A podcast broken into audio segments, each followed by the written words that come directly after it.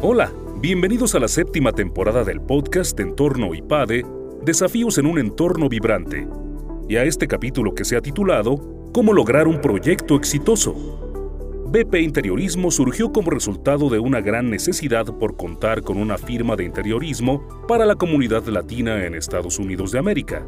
Actualmente su equipo está conformado por 20 personas y realizan entregas en diferentes partes del mundo.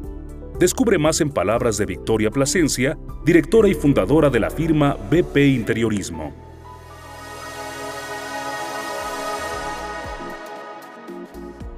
Soy diseñadora de interiores. Fundé mi empresa como empresa hace ocho años pero desde que salí de la carrera empecé a trabajar en diseño de interiores. Antes era independiente y tenía diferentes asistentes que me ayudaban, hasta que hace ocho años en el 2014 fundé BP Interiorismo, ya como empresa ya en forma y con más personal. Empecé siendo pues yo sola desde que estaba en la universidad, ¿no? Y luego ya que era en BP Interiorismo empezamos siendo cinco personas y ahorita son 20 personas los que tenemos en el equipo y hacemos alrededor de 35 proyectos a la vez. Tenemos alrededor de 35 proyectos en turno todo el tiempo.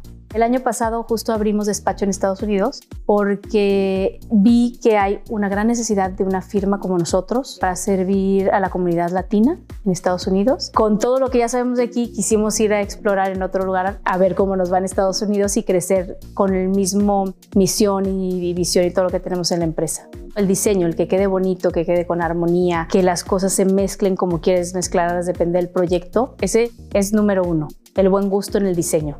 Número dos sería que esté a tiempo, que esté en buen costo, que las cosas salgan como fueron planeadas, que eso a veces suena muy fácil, pero es muy difícil porque como consolidamos y tenemos cosas de diferentes partes del mundo, algunas pueden venir en un contenedor y está parado en el puerto y no puede bajar desde hace tres meses. Planear y tener opciones que puedas decir, si no llega esto, ¿cuál es mi plan B? Que se vea el espacio igual, que se vea bien, pero que no me repercute en tiempos. Eso creo que es algo muy importante para un éxito de un proyecto de interiorismo. Yo creo que con un buen equipo puedes llegar a cualquier parte. Hemos ido creciendo en equipo, en talento, en contratar personas que tengan visión amplia, contratar personas que incluso sean mejor que yo en muchas cosas, que ellos me ayuden a crecer, que me, den propuestas nuevas, que sean expertos en su rama y que cada quien se haga responsable de lo que le toca. Yo soy la que diseño, la que tengo cara al cliente, la que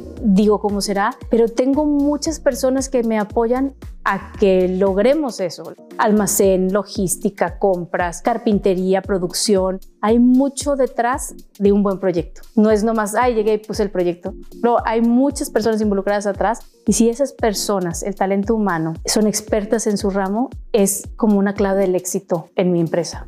Cuando uno empieza en este tipo de profesiones, empiezas por una pasión y empiezas tú solo porque es algo que te encanta y lo dominas y lo sabes y eres bueno en esto. La empresa va creciendo y creciendo y creciendo y creciendo. Y si por ti fuera, quisieras estar en todos los proyectos involucrada en cada momento y en cada toma de decisión. Pero si tú haces eso, no dejas que tu empresa crezca, no desarrollas a las personas que estén abajo de ti y te vuelves tú un hombre camión que quieres hacer todo una mujer camión que eres el primer cuello de botella de tu empresa. Mi empresa ahorita está muy basada en procesos, entonces ya no depende de que yo esté ahí todo el tiempo. Yo ahorita tengo más tiempo que lo que tenía antes porque he delegado en mejores manos derechas y porque tenemos más procesos. Y creo que los procesos te dan un poco de tranquilidad y paz mental como directora de que sabes dónde está cada proyecto. Sabes si está a tiempo, sabes si va retrasado, sabes si compras no ha hecho lo que tiene que hacer y almacén no le llegó. Mediante procesos y ahorita tecnología es mucho más fácil llevar los proyectos de diseño interiores.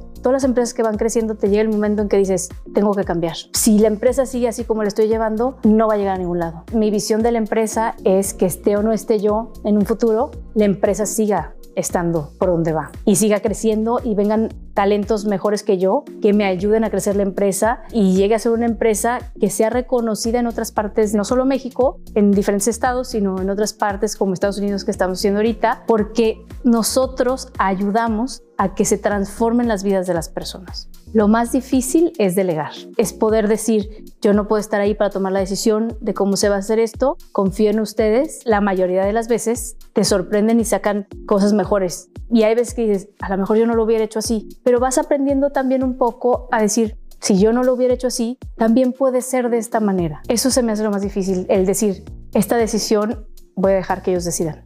Yo estoy en las citas que es importante que esté yo. Yo estoy en la cara al cliente, yo estoy cuando se decide la propuesta de diseño, yo estoy cuando vamos a las obras a ver, se quita este muro, se pone todo. Yo estoy donde aporto mucho valor. No estoy en la contabilidad, no estoy en la cobranza, no estoy en la logística, no estoy en el almacén, no sé lo que pasa en el montaje, o sea, sí sé lo que pasa si hay algo grave, ¿no? Pero el día a día no me entero lo que pasa.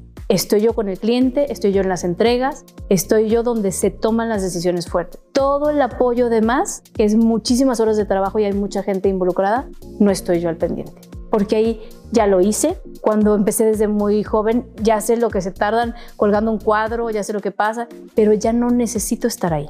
Ya enseñé a mi equipo a que ellos pueden tomar decisiones, a que si pasa algo saben cómo lograrlo y yo estoy en la entrega con el cliente. Ahí estoy yo, en eso que aporto valor. Y el hacer eso y el darme cuenta de eso me hizo soltar otros procesos donde no era importante que estuviera. Sí reviso reportes mensuales, sí reviso cierres de mes, pero ya nada más muy poco tiempo y no todo el tiempo. Creo que todas las empresas deben de tener muchos procesos, pero que sean de forma fácil, sencilla y lo más entendible para cualquier persona, contratar personas mejor calificadas. Claro que metería procesos, claro que me traería gente de fuera, pero también crecería a mis talentos que yo vea que puedo crecer rápido. Maestrías, cursos, dinámicas, lo que sea. Nosotros ya lo hicimos eso. Y cada año buscamos de qué manera vamos a crecer a la gente que está dentro. ¿Por qué? Porque esa es la misión de mi empresa. Que se transformen las personas a través del interiorismo. Que se transformen los que trabajan conmigo y cuando salgan, salgan siendo mejores personas, mejores profesionistas. Que se transformen los proveedores, que se transformen los clientes, que me transforme yo. Hay muy pocas personas que pueden llegar a hacer las dos cosas a la vez. Me peleé muchos años con eso,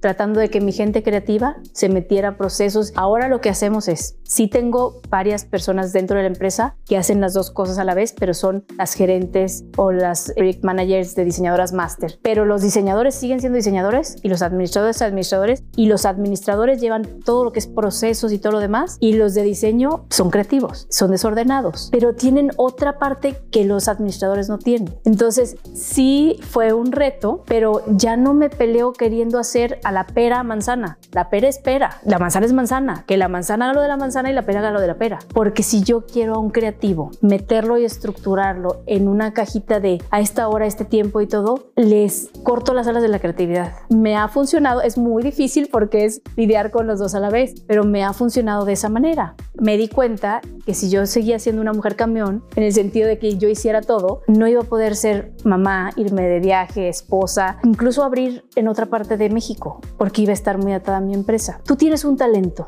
Ese talento lo puedes expandir o te lo puedes quedar tú. Hay muchos amigos míos, profesionistas, de todo, que solo se guardan ese talento para hacerlo ellos solos, pudiendo derramarlo por todos lados. Es que vi que hay otras empresas de donde puedes aprender y lo conocí en el IPADE. Gracias al IPADE empecé a estudiar cada vez más, a estudiar cada vez más diferentes cursos todo. Creo que si nosotros como empresarios seguimos estudiando, nos beneficia a todos los niveles, profesional, familiar, todo.